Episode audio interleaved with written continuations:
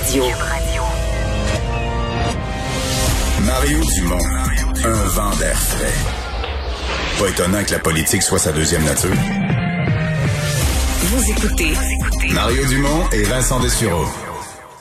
Alors Vincent, euh, bon, le président Trump, évidemment, qui prend tout le crédit là, pour le vaccin, euh, mais qui euh, s'en prend au gouverneur Cuomo, laisse entendre que les gens de l'État de New York pourraient ne pas, les gens de New York pourraient ne pas avoir de vaccin. Oui, parce que faut dire, Andrew Cuomo avait avait émis certains doutes sur l'administration Trump, sur la façon dont elle allait développer un vaccin et, elle allait être sécuritaire. Alors Trump vient d'expliquer que on va rendre dès que possible le vaccin de Pfizer disponible à toute la population américaine, sauf pour l'État de New York. Je vous fais entendre ce qu'il vient tout juste de dire. Ça fait quelques secondes à peine.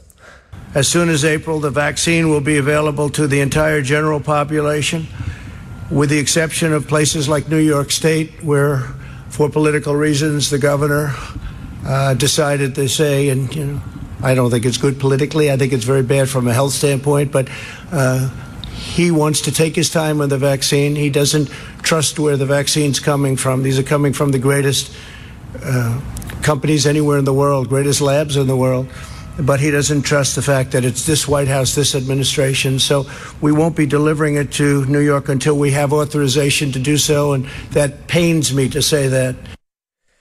Bon, alors on est en attente de plus de confirmation et de vérification avant de l'envoyer à l'État de New York. On comprend que le gouverneur Cuomo avait dit euh, que c'était un cirque. En fait, il dit, je vais en apprendre plus sur la COVID euh, dans un cirque que sur l'administration, que, que l'administration Trump peut le faire.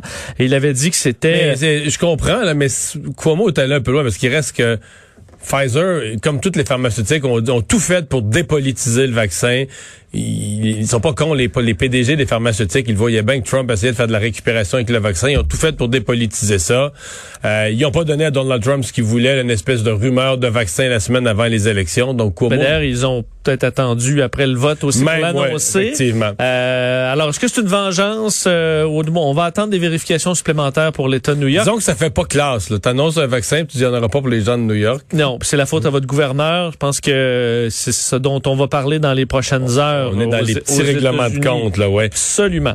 Euh, D'ailleurs, sur les États-Unis, Mario, vous faire le point sur les, les chiffres là, présentement, parce que, euh, parce que le président Trump a notamment dit que tout allait bien, là, que la, la, mortalité avait été réduite de 99,5% Je sais pas de, quoi il... Oui, il a pêché ça parce que la situation est, présentement là euh, désastreuse. Un jour, une journée record. Encore aujourd'hui, on s'enligne vers ça. Mais c'était le cas toute la semaine. Chaque journée est un nouveau record. Est un record et généralement c'est le vendredi, samedi où c'est le plus haut aux États-Unis. On se dirige vers ça. Déjà 140 000 cas. Il reste encore l'État de New York. Il reste plusieurs États à donner leurs chiffres. Euh, je voyais euh, l'Illinois. 15 400 cas aujourd'hui. Hier, c'était quoi? C'était 10, 11 000? 12 000, C'est énorme. C'est énorme. On comprend que l'Illinois, c'est à peine plus gros que le Québec. Là. 15 000 cas. Euh, le Michigan, 9 000 cas, 123 morts. Le Michigan qui a un très lourd bilan. Euh, et on sait, là, tu le disais en début d'émission, il y a des États où vraiment on resserre la vis. L'État de New York, justement, probablement que dès lundi, les écoles vont fermer. Euh, en Oregon également. En fait, Oregon, Washington, Californie, on a de nouvelles réglementations pour, entre autres, les gens qui voyagent pour avoir un confinement à l'arrivée de 14 jours. Et l'État de l'Oregon, particulièrement, lance un deux semaines de gel. C'est-à-dire, on, on se retrouve pratiquement comme au Québec, là, bar, restaurant fermé, euh, service seulement là, euh, donc euh, en, take-out pour apporter et musée, gym, tout ça, ça ferme en Oregon. ça a été annoncé dans les dernières heures. Et je disais, Mario, un médecin, c'est Washington Post qui rapporte ça, un médecin de Harvard, le médecin très respecté, qui disait, lui, ses patients, il dit, mes patients me parlent des plans de voyage. Ils ont aucune idée de ce qui s'en vient. Lui est découragé de voir que les Américains semblent encore ne pas comprendre la gravité de la situation aux États-Unis.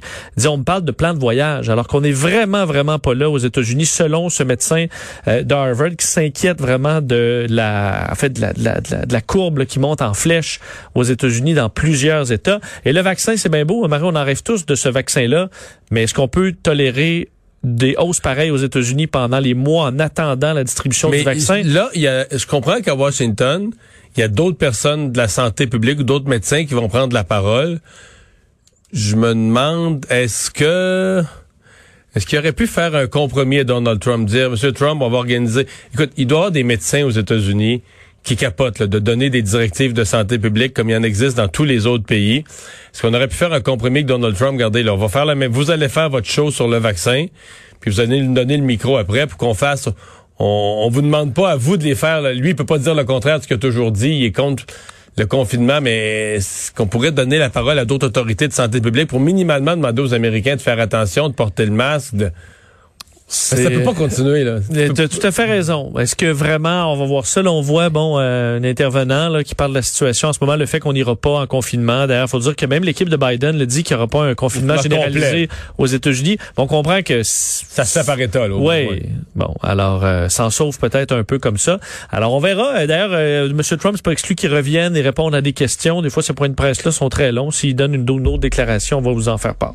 Des propos quand même assez directs de la mairesse Plante sur euh, ce reportage du journal I Don't Speak French sur des commerces nombreux à Montréal où on n'est plus au bonjour I. Il n'y a plus de, de services bilingues. Les gens sont servis strictement en anglais. Oui, et c'est un dossier qui a vraiment fait jaser partout au Québec aujourd'hui. Je pense que ceux qui sont à l'extérieur de Montréal, c'est quelque chose qu'ils vivent pas. Hein, puis lorsqu'ils débarquent euh, dans la métropole, en reviennent pas. Là. Tu fais répondre chez eux euh, à Montréal par des gens unilingues, anglophones, incapables de leur répondre. Et même dans des certains dans certains cas, c'est ce qu'on retrouvait dans, le, dans ce dossier euh, du, du, journal euh, des, sur des règles sanitaires. Donc, incapable de dire à des francophones au Québec euh, qu'on doit respecter les lignes de cette façon-là parce qu'ils sont incapables de s'exprimer le moindrement en français. Puis à d'autres endroits, des gens qui s'expriment en français, qui disent sous le couvert de l'anonymat en secret, ici, on, on, est gêné, on a peur de parler français. On se fait répondre bête ou lorsqu'on parle, français. On, on, serait capable de parler français, mais on le fait pas. Situation euh, décourageante pour plusieurs, incluant la mairesse de Montréal, Valérie Plante, qui a réagi aujourd'hui disant avoir pris connaissance du reportage, que c'est pas acceptable. Elle disait à Montréal, les clients doivent pouvoir être servis en français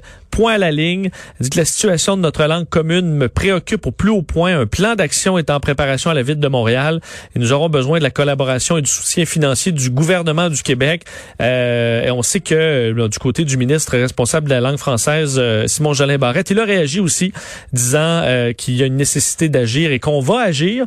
du côté du mouvement Québec français, bon, on comprend bien qu'ils sont scandalisés par tout ça, mais eux ne sont pas surpris. Le Maxime Laporte dit il n'y a rien de surprenant là-dedans. C'est une tendance lourd. Le temps n'est plus au diagnostic, le temps est à l'action. Hmm. Alors, une situation qui est frustrante, effectivement, pour bien des francophones à Montréal. On va en parler dans quelques instants, d'ailleurs, avec le ministre responsable du, euh, de la langue française au gouvernement du Québec, Simon Jolin Barrette. À Paris, journée de commémoration, ça fait cinq ans aujourd'hui, euh, le Bataclan. Et, quand on repasse sur le bilan, on est quand même frappé. Il y a eu tellement d'attentats terroristes, mais on est quand même frappé. Je suis convaincu que le public, euh, si on faisait un quiz, tout le monde sous-estimerait le nombre de victimes.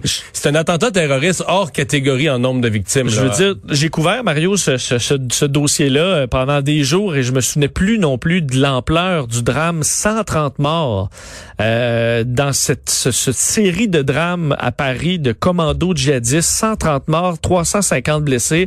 Parce qu'il faut dire, on parle beaucoup du Bataclan, mais c'est une série d'événements. Stade de France. Stade de France, explosion. On s'en souvient que c'est arrivé vers 21h20 là, le 13 novembre 2015 au Stade de France. Trois kamikazes se font exploser.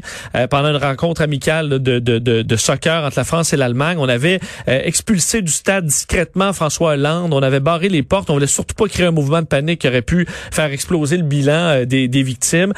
et ensuite, ben, on s'est, on a vu une série d'événements là, un commando de trois hommes qui circulait dans les, fait près des terrasses parisiennes qui ont ouvert le feu. Ça a tué 39 personnes.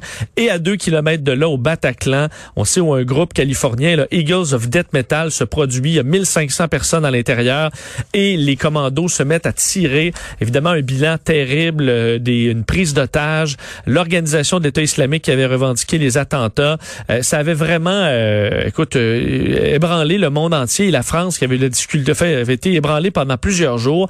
il reste un membre des commandos qui est encore en vie, qui avait été arrêté plusieurs mois plus tard. Lui doit être jugé au début 2021. Alors, c'est pas terminé ce dossier-là.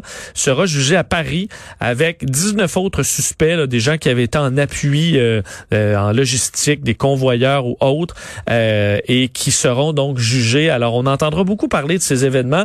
Évidemment, aujourd'hui, c'était jour de commémoration et des commémorations un peu sur tous les sites où il y a eu des victimes. Alors, alors au Stade de France, devant certains cafés, au Bataclan, la Tour Eiffel d'ailleurs qui s'est euh, éteinte à 20 heures et qui a scintillé ensuite en souvenir des victimes des attentats. On peut voir le message également, euh, donc un message d'hommage à toutes les victimes et euh, des devises. Alors journée, journée qui rappelle de durs souvenirs, alors que c'est les événements tragiques se sont enfilés les uns après les autres en France depuis plusieurs années maintenant.